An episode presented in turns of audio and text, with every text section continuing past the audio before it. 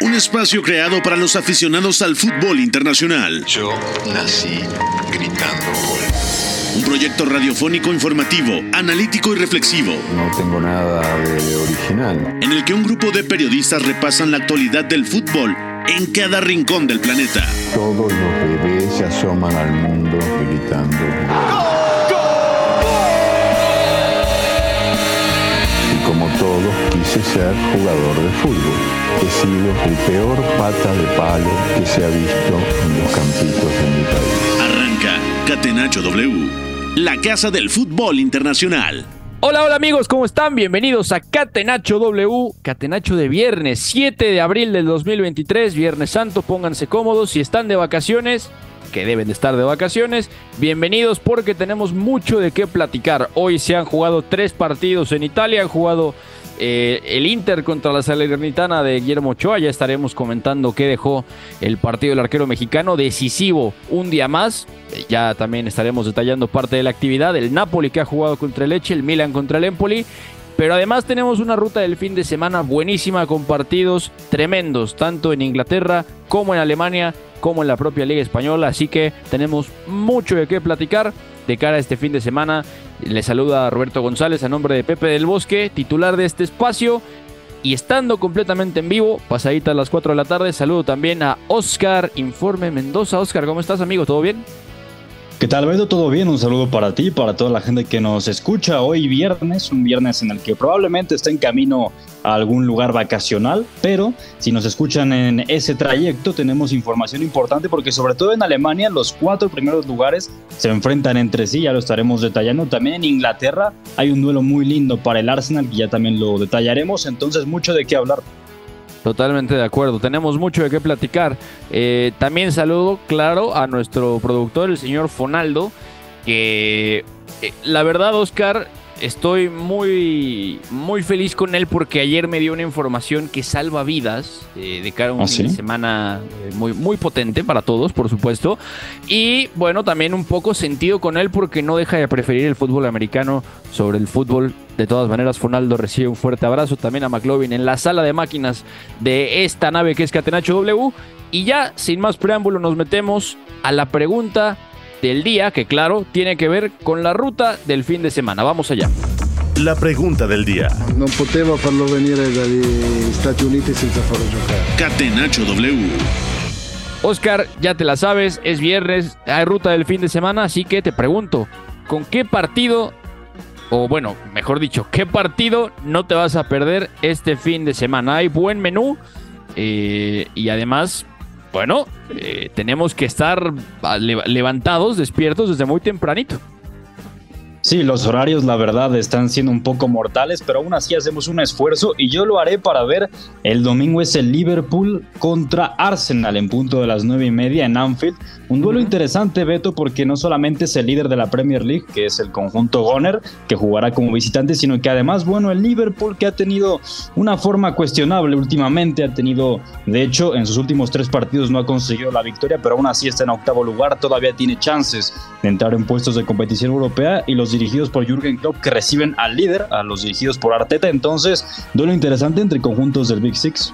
Totalmente de acuerdo. De hecho, de hecho, y esto es muy importante decirlo, después del 7 a 0 que el Liverpool le da al Manchester United en el derby de Inglaterra, 5 de marzo, estamos hablando que ha pasado un mes de esa goleada y el Liverpool no ha ganado ni uno de sus cuatro partidos en el último mes. Y eso que se pospuso el partido contra el Fulham que se tenía que haber jugado el 18 de marzo, ¿no? Porque el Fulham visitó el Trafford para jugar los cuartos de final del FA Cup, ¿no? Ahí con la expulsión de Mitrovic, le dieron ocho partidos de suspensión al serbio, por cierto, Sí. después de empujar al árbitro central, cosas que prácticamente no tienen precedentes, son muy pocas las ocasiones que ha pasado esto, pero bueno, el Liverpool no ha ganado ni uno de los cuatro partidos siguientes del 7 a 0 contra el Manchester United. 1 a 0 se atascó en Bournemouth, eh, perdió contra los Cherries, quizá no mereció perder el partido, pero no se le dio el resultado. Luego pierde la vuelta de Champions de octavos contra el Real Madrid en el Santiago Bernabéu, un partido también muy difícil de digerir. Luego es goleado justamente por el Manchester City el fin de semana pasado, el 1 de abril, 4 por 1, una exhibición de los de Guardiola.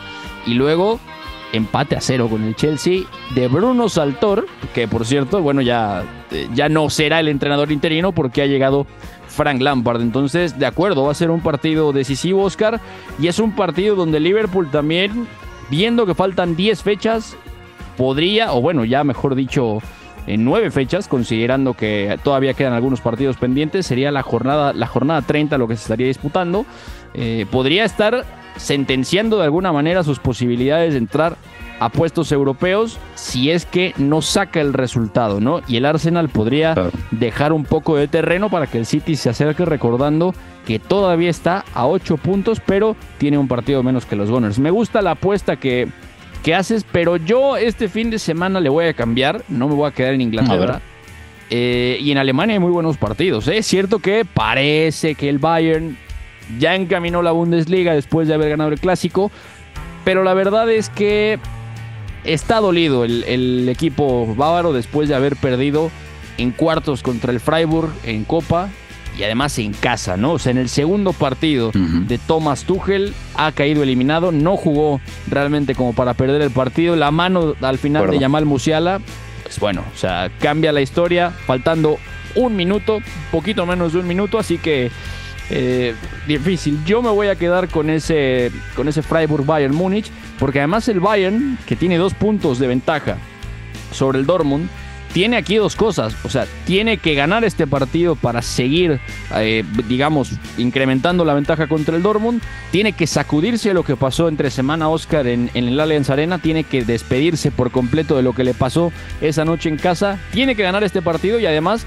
tiene que dejar una imagen convincente porque la próxima semana estará jugando contra el Manchester City, en cuartos de Champions League. Pero además, del otro lado, el Dortmund va a jugar con el Unión Berlín. O sea, no tiene margen de error el Bayern Múnich. Se despidió del triplete y ahora tiene que ganar este partido, tiene que seguir con esa diferencia de puntos, tiene que verse bien antes de ese partido contra el City. Y además, si el Dortmund pierde este partido, Oscar, ni te cuento, ¿eh? en una de esas, ahora sí se define la Bundesliga, ¿no?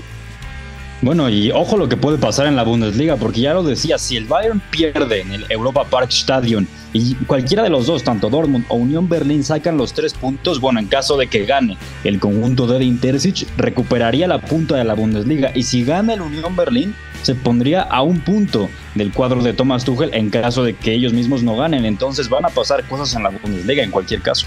Totalmente de acuerdo. Bueno, ahí están nuestras apuestas para el fin de semana, los partidos que no nos vamos a perder en el hashtag CatenachoW. Eh, ahí nos pueden ir contando qué no se van a perder este fin de semana. Estamos atentos para sus comentarios. Así que Oscar, dejamos aquí la pregunta del fin de semana, la pregunta del viernes y vamos ya a meternos a la Premier League porque hay partidazos en esta carrera por el título. Premier League.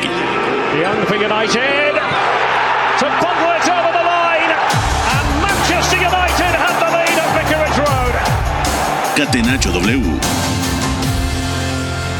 Ya lo decías, Oscar, el plato fuerte en Inglaterra este fin de semana es ese encuentro entre Arsenal y Liverpool, ¿no? Liverpool-Arsenal en Anfield el domingo 9 de abril, 9 y media de la mañana. Y lo veníamos comentando, ¿no? El Arsenal que tiene la posibilidad de llegar al corriente, fecha 30, ponerse con 75 puntos, cosa que ya nos estaría dando un ritmo bastante alto, casi cercano al último título del Manchester City a nivel de puntos, pero también a un Liverpool que necesita ganar sí o sí. O sea, el Brentford está atrás de ellos, empatados en puntos con 43. El Liverpool es octavo, el Brentford es noveno. Pero además es que Liverpool, Oscar, parece que aunque está cerca a nivel de puntos, por ejemplo, del Aston Villa, que ojo, ya está séptimo, ya está séptimo con 44 puntos, ya lo vinimos comentando en la semana. El equipo de, de Unai Emery es, junto con el Arsenal y el City, el equipo que más ha puntuado en este semestre eh, en, en, toda la Premier League, ¿no? O sea, está el Villa arriba por un puntito, el Brighton está arriba por tres y el Tottenham está siete, o sea, más allá de lo estrecho que está eh, la tabla de posiciones. En cuanto a puntos, parece que Liverpool está lejos. En cuanto a sensaciones, otra vez, ¿no? Y enfrentando al Arsenal, Oscar, ojo porque además este mismo Arsenal que en su día cayó 4 a 1 en Anfield. Eh, te acordarás de esa escena del, documental del Arsenal donde Arteta les pone las bocinas y dice, vamos a ambientarnos como si estuviéramos en Anfield y y termina en goleada. Ya no es el mismo equipo, ¿eh? O sea, es mucho mejor, tiene mucha jerarquía pero el juego está ahí y ha seguido evolucionando. ¿Tú qué esperas de este partido? el Arsenal es mucho mejor, tiene mucha jerarquía y también Gabriel Jesús ha vuelto en una forma espectacular, hay que decirlo así. Y no lo esperaríamos de esa forma porque tuvo una lesión delicada y bueno, ya incluso anotó cuando no lo hacía desde octubre frente a un Liverpool que ya lo decía, las sensaciones no es que sean irregulares, es que son malas. De hecho, contra el Chelsea el otro día empata cero en un partido en que quizá mereció perder contra el eh, entonces el conjunto dirigido por Cristian Stellini.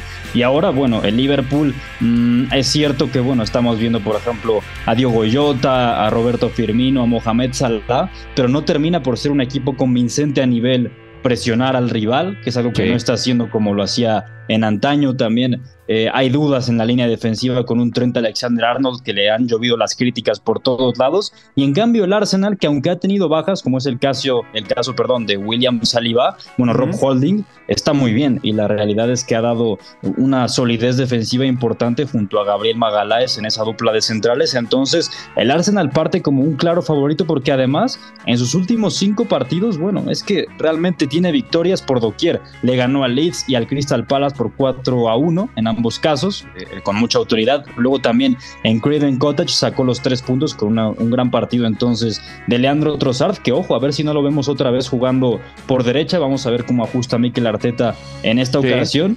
Como sea el Arsenal, es un claro favorito para ganar en, en Anfield. Sí, totalmente de acuerdo. En Inglaterra están proyectando el frente de ataque titularísimo de inicio de temporada. ¿eh? Gabriel Jesús, que regresó muy bien, ya lo venías diciendo, la lesión ha quedado completamente atrás y estaría acompañado por Gabriel Martinelli y Bukayo Saka, ¿no? O sea, equipo estelar prácticamente del Arsenal con Thomas, con Saka, con Odegaard. Y ojo porque no estando Saliba, que parece que todavía no iba a estar listo para este partido, pues va a seguir Rob Holding como central derecho titular que se ha visto dentro de todo bien, ¿no? Pese a que es un defensor tendiente al error. Y un Liverpool también, como lo decías Oscar, que las sensaciones no es que sean malas, sino es que además son súper inconsistentes, ¿no? Le cuesta trabajo sacar los partidos, le cuesta trabajo presionar bien, le cuesta trabajo también a Klopp a veces encontrar un mix de nombres que le da estabilidad y eso es un tremendo problema y además a nivel estructural tiene problemas grandes que ya también le evidenció el Manchester City el fin de semana pasado. Entonces, un Arsenal que parte favorito y atención porque quedando ya el Arsenal estaría con 30 partidos jugados después de este encuentro, ¿no? Le quedarían 8. 8 jornadas serían 24 puntos y si gana Oscar, supongamos, hagamos el ejercicio ficticio de qué pasa si el Arsenal gana los siguientes nueve partidos contemplando este de Liverpool. Son 27 puntos. O sea, 72 y 27 serían 99 puntos. Eh, así que sería ritmo básicamente de la pelea por el título que han sostenido eh, Manchester City y Liverpool ya en un par de ocasiones en los últimos cuatro años. ¿eh? No sería tema menor. No, y además para el Arsenal la noticia positiva es que después de enfrentar a Liverpool tiene un par de compromisos contra equipos que luchan por no descender, contra el West Ham y contra el Southampton, por lo tanto son dos duelos accesibles, debería eh, sumar de a tres en ambos casos y después ya viene ese enfrentamiento contra el Manchester City que probablemente decida la temporada en el Etihad Stadium. Y el cierre de temporada también es hasta cierto punto cómodo porque es contra el Nottingham Forest y contra unos Wolves de Julian Lopetegui que es cierto que pueden incomodar, pero al día de hoy tampoco es un equipo ultra competitivo, entonces el calendario le favorece al conjunto londinense. Totalmente de acuerdo. Hablando del enemigo número uno del Arsenal, está el Manchester City, que juega contra el Southampton en el St. Mary Stadium el sábado, justamente mañana, 10.30 de la mañana. Ya ayer comentábamos un poquito del Southampton, Oscar. Es cierto que está colista, mm. es el último de la clasificación, 23 puntos, a 2 del Leicester, que es el decimonoveno con 25, a 4 del Bournemouth, que tiene 27, y si bien los puntos dicen que el Southampton podría ser el peor equipo de la liga, la realidad es otra, ¿no? Rubén Sellés ha hecho un trabajo, vamos a decir, casi heroico porque ha hecho mejorar a este equipo. Realmente ha logrado que plasme cosas bastante interesantes.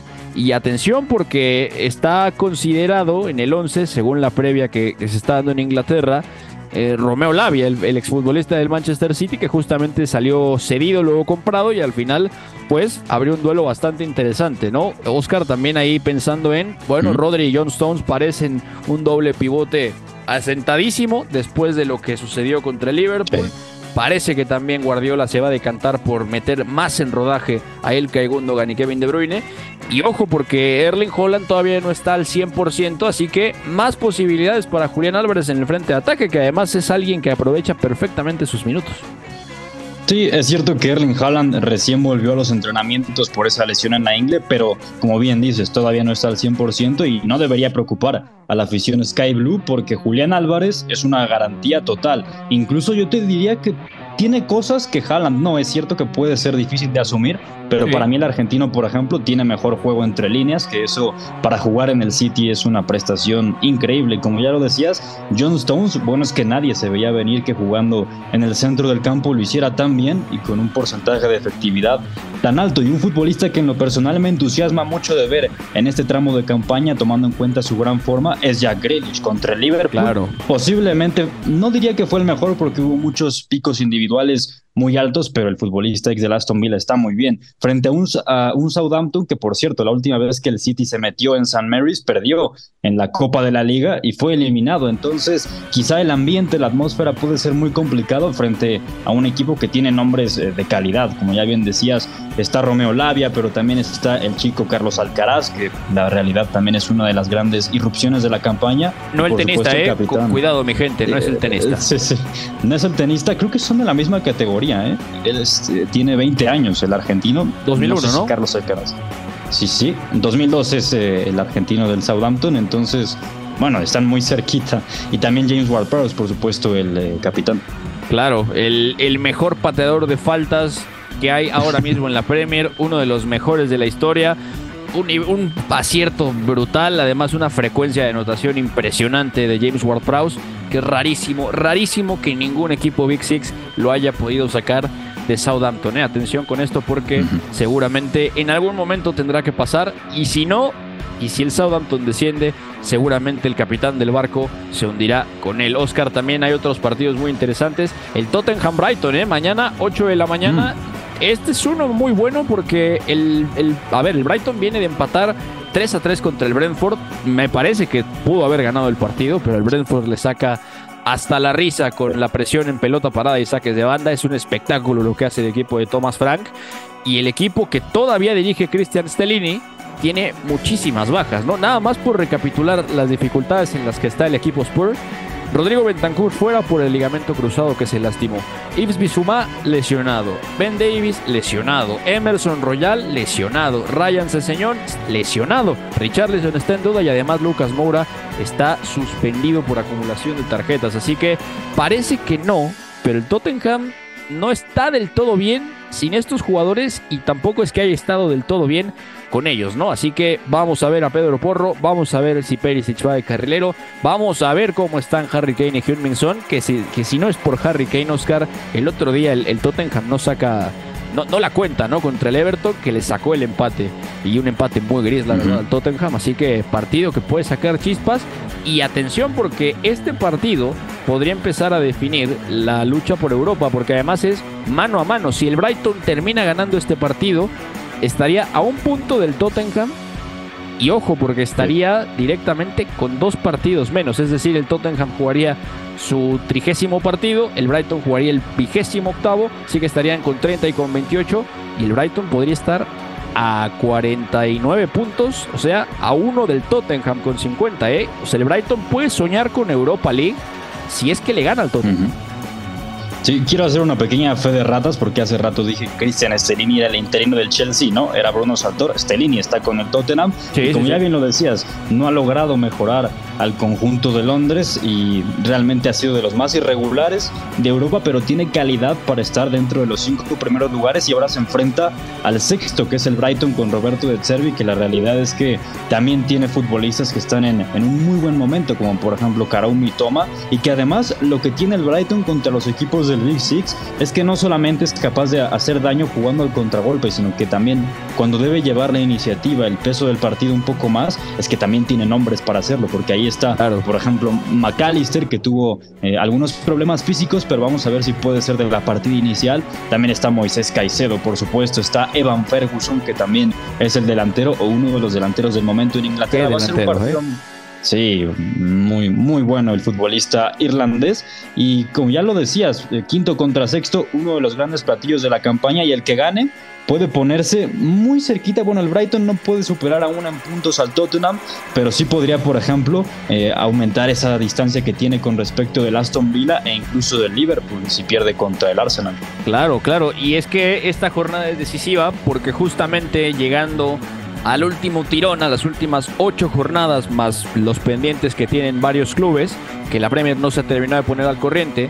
O sea, el Brighton podría ganar este partido, si lo gana está con 49 puntos y el Tottenham estaría con 50. Pero además, si esto sucede, los dos estarían a 3 y 4 puntos del Manchester United, que está empatado en puntos con el Newcastle y además a los dos les faltan todavía dos partidos. Los dos tienen partidos pendientes, tanto Newcastle como Manchester United.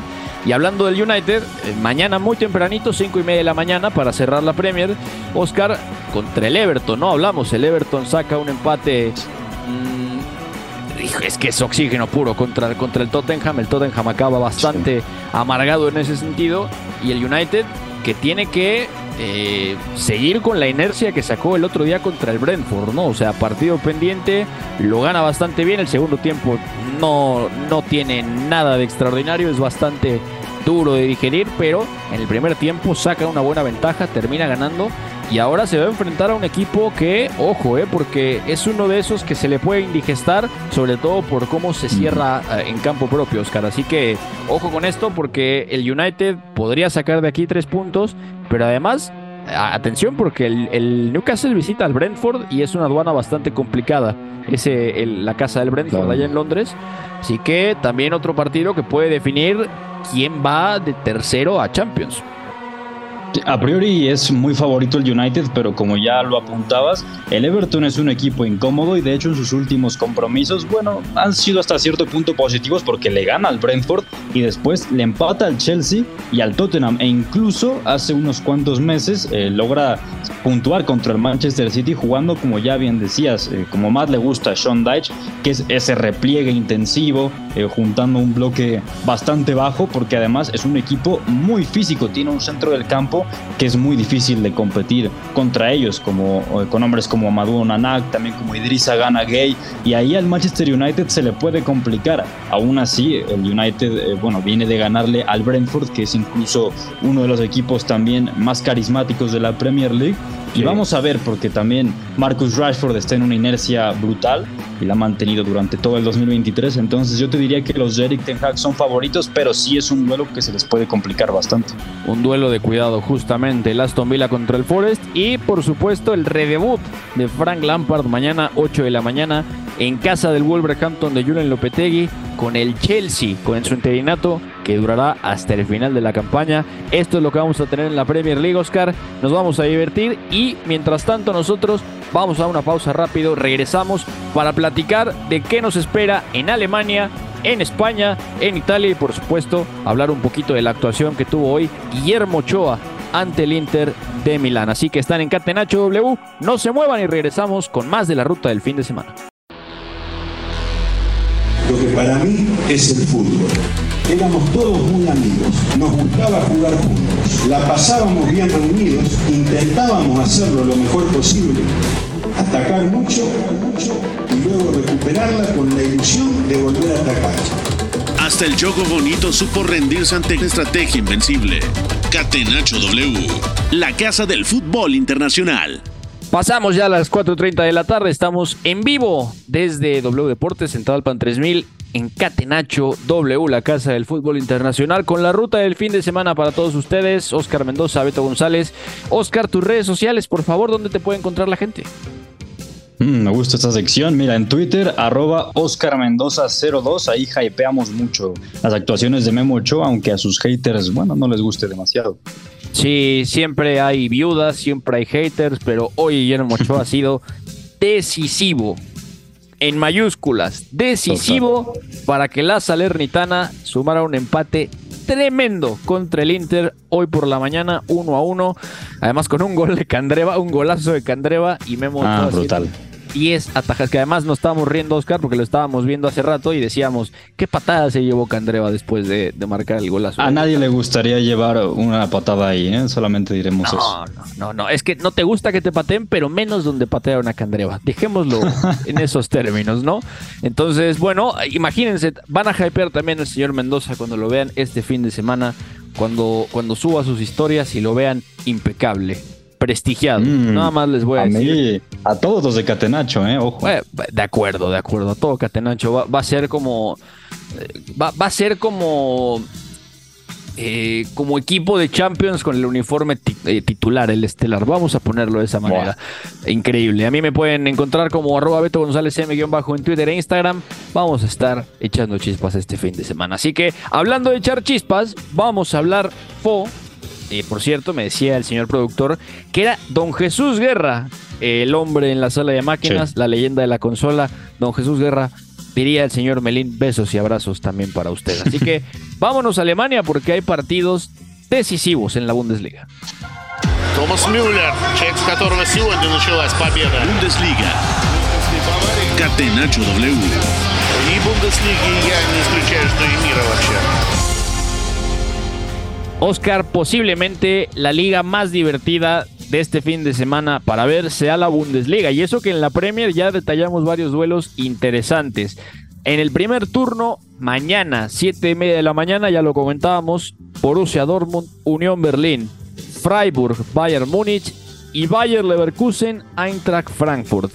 Qué tripleta de partidos, todos a la misma hora. Eso va a ser un problema porque no tenemos más que mm. dos ojos. Eh, normalmente tiene solo dos pantallas, así que esto va a estar complicado, Oscar. Pero empezando por ese duelo por el título, donde están metidos el Dortmund, el Unión Berlín y además el Bayern Múnich, es que esto va a ser impresionante, ¿no? Porque el Dortmund evidentemente ha decaído en su nivel. Ahora enfrenta mano a mano al tercer lugar al equipo de Urs Fischer, que me parece que en términos generales se le puede reprochar nada a su temporada. La verdad es que sigue rindiendo por encima de sus posibilidades. De hecho, perdió a Julian Rierson. Y Rierson ahora juega con el rival de turno, con el Borussia Dortmund y además a perfil cambiado por si faltara alguna cosa, ¿no? Así mm. que partido absolutamente clave para saber quién podría afianzarse en ese segundo lugar, al menos cuando nos van a faltar ya son cuatro, cuatro y cuatro, ocho fechas son las que faltan. Así que, hombre, queda muy poquito en la Bundesliga. Y ojo porque el Borussia Dortmund, como están las cosas, como viene rindiendo, no puede perder este partido. Y además en casa, Oscar, ¿qué esperas de este juego? Bueno, el Dortmund eh, a priori también sería favorito, sobre todo porque el Unión Berlín, bueno, a nivel profundidad de plantilla, sabíamos que no le iba a alcanzar para mantenerse en la cima de la Bundes a lo largo de todo el ciclo, pero aún así, mira, que llegue a abril con estas posibilidades en tercer lugar y para jugarse algo muy importante en el Signal Iduna Park, bueno, es que es una historia brutal. Encima el Borussia Dortmund, bueno, a raíz de esa eliminación en Champions frente al Chelsea, ha ido a la baja porque venía con un 2023 impecable hasta entonces y bueno, después de esa eh, derrota bastante dura en Der Klassiker contra el Bayern Múnich, donde además es que Beto, en los primeros minutos podríamos decir que el Dortmund incluso mereció algo más porque estaba compitiendo bien, pero viene el error de Gregor Kobel y bueno, a raíz de ahí viene el festival del equipo de Baviera y en los últimos minutos también el Dortmund crece algo más con los cambios que pone Edin Terzic porque entra Daniel Malen y entra bien, por ejemplo, luego también Yusuf Moukoko tiene un impacto positivo, podríamos decir. Entonces el Dortmund yo diría que es favorito también con un Jude Bellingham que está siendo quizá el mejor futbolista del cuadro Borussia en este curso. Entonces el Dortmund favorito, pero la Unión Berlín vamos a ver qué hace también con Laiduni, con Geraldo Becker, con Kedira. Entonces también es un equipo a tomar en consideración. Totalmente de acuerdo. Te voy a dar dos datos, Oscar, que ejemplifican perfecto, que muestran cómo ha caído el nivel del Borussia Dortmund. La última vez que dejó en cero el arco el equipo de Edin Terzic fue el 25 de febrero contra el Hoffenheim. A partir de ahí ha encajado uno del Leipzig, ganó el partido, sí, pero encajó del Leipzig el 3 de marzo. Perdió 2-0 contra el Chelsea en Stamford Bridge, la vuelta de octavos de final en Champions, 7 de marzo, 2-0. Luego empate a 2 con el Schalke. Luego eh, vuelve a encajar del Colonia, más allá de que termina ganando 6 a 1. Se come 4 del Bayern y se vuelve a comer 2 de Leipzig. Es decir, en los últimos, o bueno, desde que dejó de, dejar la portería cero, contabilizó. No ganó ninguno de los dos clásicos contra Schalke y contra Bayern, sí. Además, el clásico de, el, del Ruhr y además el clásico alemán no los ha ganado. El empate a dos con el Schalke, luego también la goleada en contra contra el Bayern Múnich, que pese a la reacción, al, o sea, a la media hora de partido estaba completamente muerto el Borussia Dortmund, estaban 3 a 0. Pero además es, o sea, en seis partidos se ha comido ya 10 goles y lleva prácticamente, eh, va para dos meses sin poder eh, dejar la portería en cero, Oscar. O sea, esto es preocupante porque además se va a enfrentar a un equipo, que esto me parece importante, que si bien no tiene suficiente profundidad de plantel, tiene muchísimo peligro por generar. O sea, Juranovic es una máquina de goles y también llega profundo y te asiste perfectamente. Eh, el tunecino, también te organiza abajo y luego te llega a la frontal. Eh, Yannick Haberer también es un, es un centrocampista que se puede agregar a la frontal. Rusillón del otro lado también es un carrilero profundo que llega bien. Y luego está Geraldo Becker. Que si bien no es un jugador con cifras espectaculares, está en la mejor temporada de su carrera. O sea, ha producido 15 goles esta temporada, si no recuerdo mal. Así que complicado, ¿no? Y además, el Dortmund no tiene a Nico Schlotterbeck, eh, Sebastián Aller es duda, Munier todavía no está 100% listo, así que sigue Intercic confiando en la línea defensiva que ahorita mismo tiene, que es la titular indiscutible, ¿no? Marius Wolf y Rier son los laterales, Niklas Zula y Mats Hummels en el eje de la defensa, ¿no? De hecho, Rafael Guerreiro lo están proyectando porque ha jugado también así recientemente como interior izquierdo, cosa que para nada es rara, pero eh, con el centro del campo que tiene el Borussia Dortmund también parece una solución radical del Intersis, ¿no? Es mejorar a partir de la calidad individual. Sí, ahora mismo la mejor zona del Dortmund parece que es la mitad del campo, porque ya lo decías, Rafael Guerreiro, bueno, tiene todas las condiciones para jugar como interior, porque de hecho cuando era lateral jugaba mucho de forma invertida eh, por carril interior y luego Emre Can, su temporada en lo personal me sorprende mucho, porque en realidad es un futbolista que en toda su carrera tampoco es que haya sido de picos muy altos, pero ahora está cumpliendo bastante y luego Jude Bellingham, que ya lo hemos platicado, es, es brutal e incluso un Jude Bellingham muy de jugar en la base de la jugada, se está involucrando mucho en ese primer, segundo pase y cuando carga el área es una amenaza constante.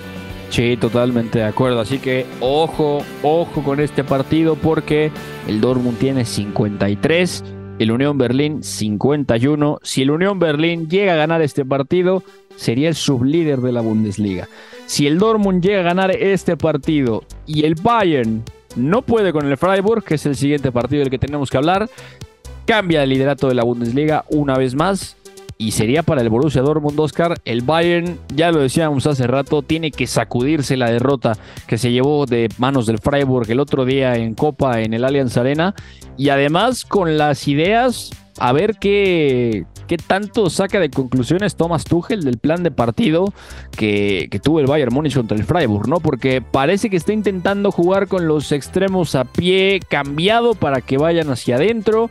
Tiró de Joao Cancelo de lateral izquierdo. Ahora están proyectando en Alemania Cancelo como titular en la derecha, Benjamin Pavard como central titular por la derecha junto a Matthijs de Ligt y sería Alfonso Davis el lateral izquierdo. Así que sigue o tiene que seguir probando Thomas Tuchel las diferentes combinaciones en las piezas que tiene para saber qué le puede venir mejor al Bayern, al menos a corto plazo, ¿no? Tiene que construir algo express, tiene que competir a la de ya y tiene la exigencia de seguir ganando, ¿no? Ante eh, un Freiburg que le hizo daño con muy poco, también hay que decirlo. Fueron cuatro jugadas puntuales: el penal aislado de Yamal Musiala, la jugada donde Coman despeja mal y termina siendo un golazo Jola. Así que eh, el Freiburg tiene un poquito la fórmula, pese a haber sido inferior en el partido de Copa, ¿no, Oscar? Es que el Freiburg es el típico equipo que se le atraganta al Bayern Múnich porque se estira muy bien y cuando defiende eh, protege bastante bien el área. Ya lo decías, en el partido de Copa es circunstancial hasta cierto punto la eliminación del equipo de Thomas Tuchel, porque son dos acciones fortuitas realmente, un penalti y un golazo desde fuera del área, pero el Bayern es que generó bastante en realidad. Simplemente no tuvo la pegada de otros días porque Choupo-Moting no estuvo fino, incluso abandona el terreno de juego minutos, eh, digamos, tempraneros. Y, luego acaba de Müller acaba de 9 exactamente, que tampoco es novedad, pero no es del todo habitual, sobre todo en esta temporada. Y luego es que la sanción de Dayot Upamecano, porque no podrá estar en este compromiso por esa razón, puede condicionar, porque incluso yo te diría que ha sido de los mejores cinco futbolistas quizá del Bayern Múnich en esta temporada. Aún así, Benjamin Pavard sabe lo que es jugar en la defensa central, ahí lo hacía sobre todo con el Stuttgart. Vamos a ver también porque es una oportunidad de oro para Joao Cancelo porque eh, todavía no es 100% seguro que el Bayern lo vaya a adquirir de forma definitiva, pero si lo hace, bueno, tendrían un, un jugador de condiciones tremendas. Ahora tiene que mostrarse, entonces, bueno, una oportunidad brutal para Thomas Tuchel para pulir su sistema, para seguir asentando ese 4-2-3-1 que ya lo decías, ha tenido ciertos patrones en los últimos dos partidos, pero también también ha cambiado. Por ejemplo, en el anterior duelo de Pocal, tanto Kingsley Coman como Leroy Sané iniciaron el partido a perfil natural cuando antes habían jugado a, pie cambiado en Der Klassiker. Entonces vamos a ver también cómo juega con su pizarra el ex técnico del Chelsea. Totalmente de acuerdo. Y además, el otro partidazo a esa misma hora, franja de las 7.30 de la mañana, es justamente, justamente el duelo del Bayer Leverkusen, que el Leverkusen está bien parado para hacer algo muy interesante en la Europa League, Oscar. Eh, ya por aquí lo han tirado como un candidato firme a ser finalista de la Europa League. Yo quiero mucho a Xavi Alonso, me parece un gran entrenador y puede ser muchísimo mejor. Pero no estoy del todo seguro y una de las pruebas para ver dónde está parado el equipo de las aspirinas precisamente es este de mañana contra el Eintracht Frankfurt. Lo reciben en la Valle Arena y además, bueno, eh, otra posibilidad de ver a, Florian Wirtz, ¿no? Que es un futbolista que nos encanta. Ya con esta edición, Xavi Alonso puede estar muy emocionado porque el equipo va a adquirir otro nivel. Eh, ojo a Jeremy Frimpong porque lo están siguiendo muy cerca de Inglaterra. Se está hablando que el Manchester United eh, está ahí tocando la puerta. Parece que han hablado con su representante. Ha habido una primera ronda de, de conversaciones y hay un feeling positivo. Entonces, podría ser de los últimos partidos del neerlandés con el Bayer Leverkusen. Y atención porque también están hablando en, Alemania, Oscar, de que el Leverkusen podría seguir con esta idea de Kosunu, Ta y Tapsova de centrales, hincapié de carrilero, sobre todo lo ha hecho el Leverkusen cuando se ha animado a presionar arriba, que esto hincapié lo hace bien yendo hacia, hacia adelante, como carrilero se llega a potenciar. Y ojo porque también enfrente está un tal Randall Colomani que viene enrachadísimo. Mm. O sea, tres goles en los últimos tres partidos. Eh, exhibiciones casi cada fin de semana del francés. Ha sido uno de los fichajes de la temporada en la Bundesliga. Respaldado por Mario Goetze, por Rafa Santos Borré y además por una dupla de centrocampistas muy divertida con Kamada y Gibril Sou. Así que va a ser un partido también interesante, ¿no? Porque además en términos de la clasificación es mano a mano. O sea, ahora mismo el Freiburg está cuarto con 47, el Leipzig está quinto con 45, estaría fuera de Champions en este momento.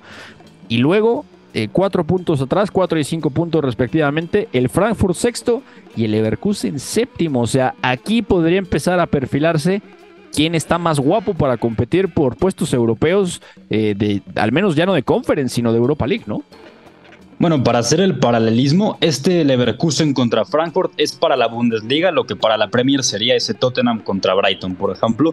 Y además son, son dos conjuntos muy atractivos, porque ya lo decías, el Leverkusen con Xavi Alonso ha ido, bueno, en una curva de crecimiento excepcional. Y de hecho es, es interesante porque hay incluso varias figuras individuales a seguir. Lo de Florian Wirtz es el caso más claro porque es, es impresionante cómo a su corta edad, a sus 19 años, puede ser el gran 10 o jugar como 10, el 10 que necesita Xavi Alonso para este Bayer Leverkusen. Lo de Piero Incapié es brutal porque lo hemos visto como defensa central zurdo, lo hemos visto como lateral en línea de 4 y ahora como carrilero en línea de 5 o incluso como central zurdo en línea de 3. Es un futbolista eh, tremendamente versátil. Y lo de Frimpong, ya lo decías, puede ser el gran lateral derecho del próximo mercado de fichajes, porque el futbolista neerlandés de 22 años llama la atención de, muchísimos equipos. Y del otro lado, bueno, es, es excepcional el nivel de Randall Colomwani, ya tiene 12 goles, 10 asistencias en este ciclo de la Bundesliga. Y eh, lo de Mario Goetze, ¿no? Es, es impresionante porque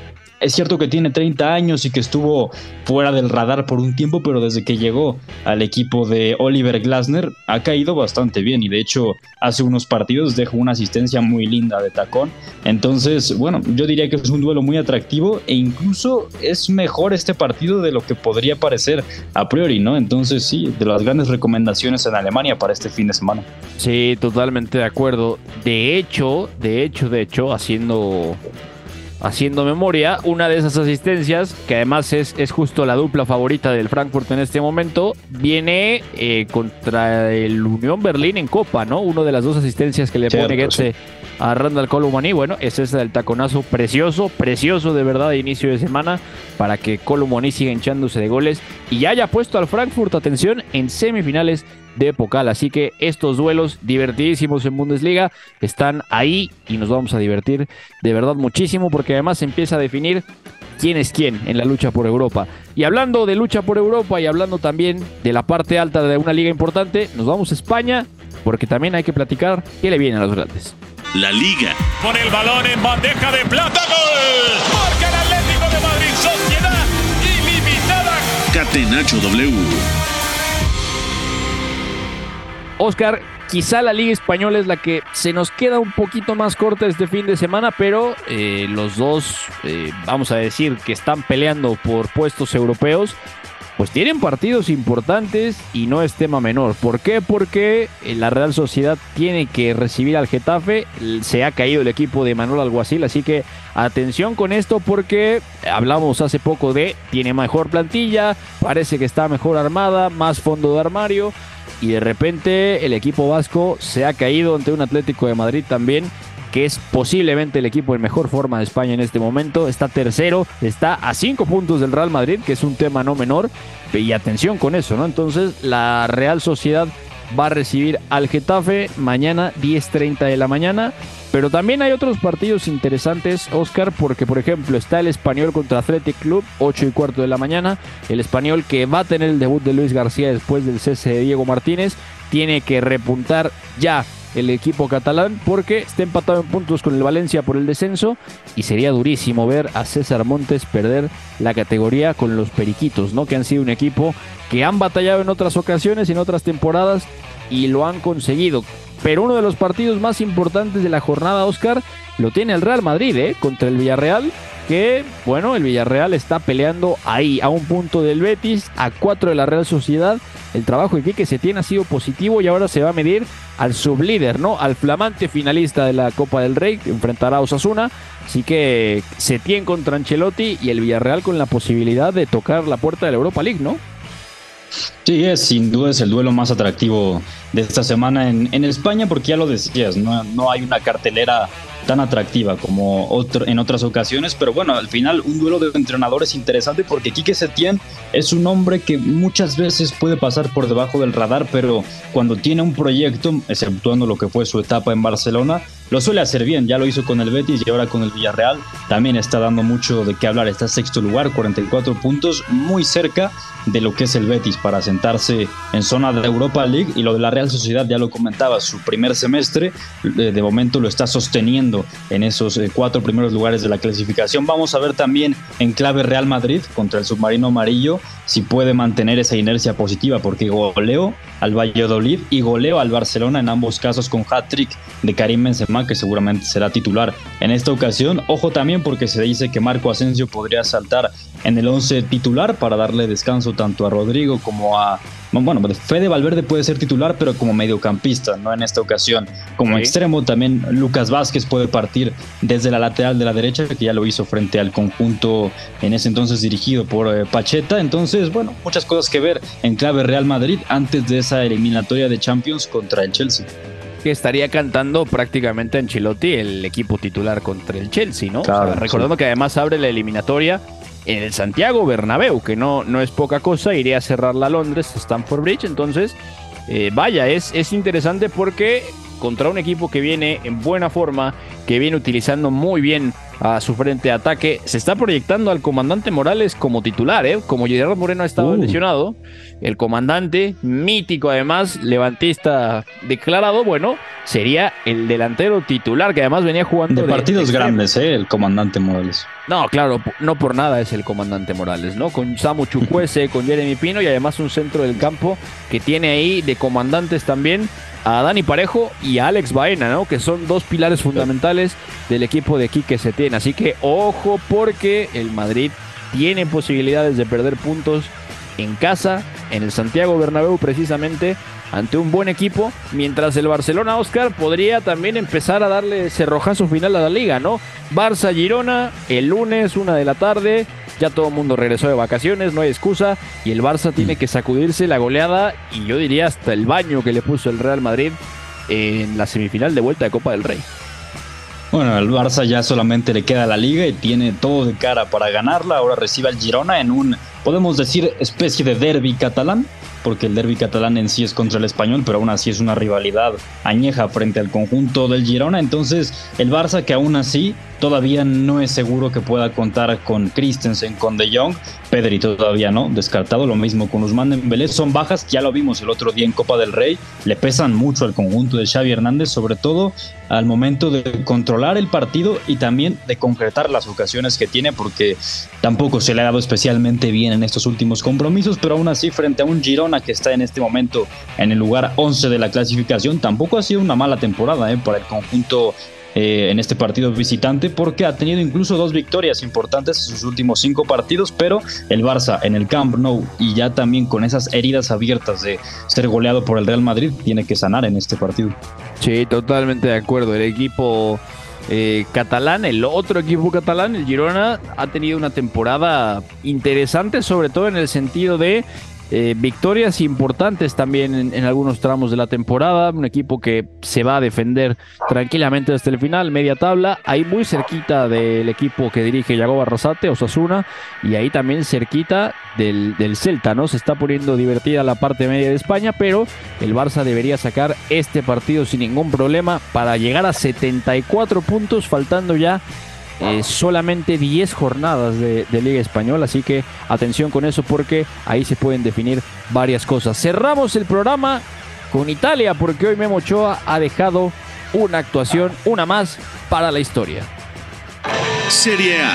Milinkovic dentro a cercare immobile col destro battuto Bizzarri la ribalta la Lazio Catenaccio W. in vantaggio Oscar, ¿qué cosa tuvimos con Ochoa en la mañana? De verdad, una, una, una situación divertidísima, impresionante.